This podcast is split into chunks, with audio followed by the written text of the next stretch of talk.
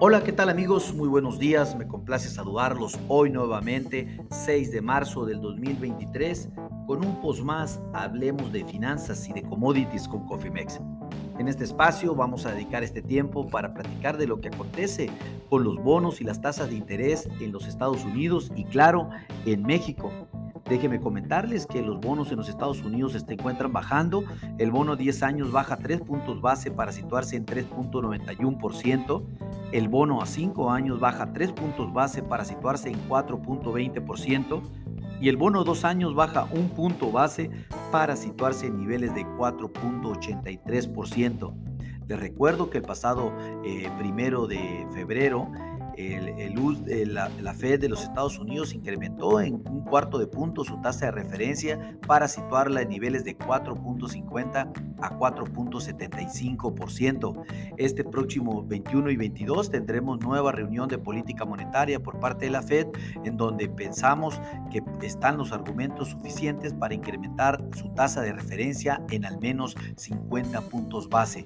Vamos a estar informando en el transcurso del tiempo a ver cuánto probabilidad toma esta iniciativa, que en el momento actual pues nada más tiene un 22% de probabilidad que eso suceda y un cuarto de punto pues sí tiene 50% eh, de probabilidad de que suceda.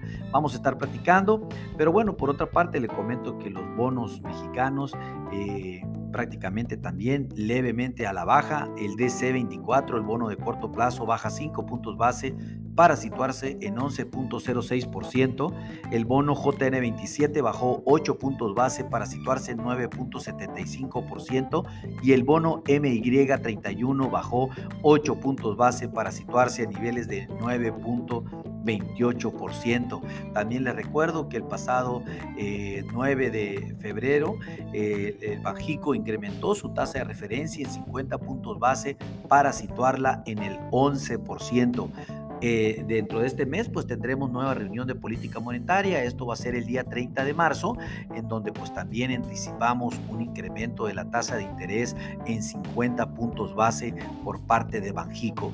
Ambos, tanto Estados Unidos como México, están dispuestos a seguir luchando contra la inflación con la alza de las tasas de interés. No hay otro mecanismo tan efectivo como eso, pero quiero aclarar que es un instrumento de corto plazo, dado que pues definitivamente no puede ser infinito el incremento de las tasas de interés, dado que todo va en repercusión del crecimiento económico, no solamente a nivel nacional, sino a nivel internacional. Activen sus estrategias en administración de riesgos. Si no cuenta con una, con gusto podemos desarrollar un traje a la medida. A nombre de equipo de Cofimex y mío propio José Valenzuela, le doy las gracias por su atención y les recuerdo que lo peor es no hacer nada. Pasen un hermoso día. Hasta luego.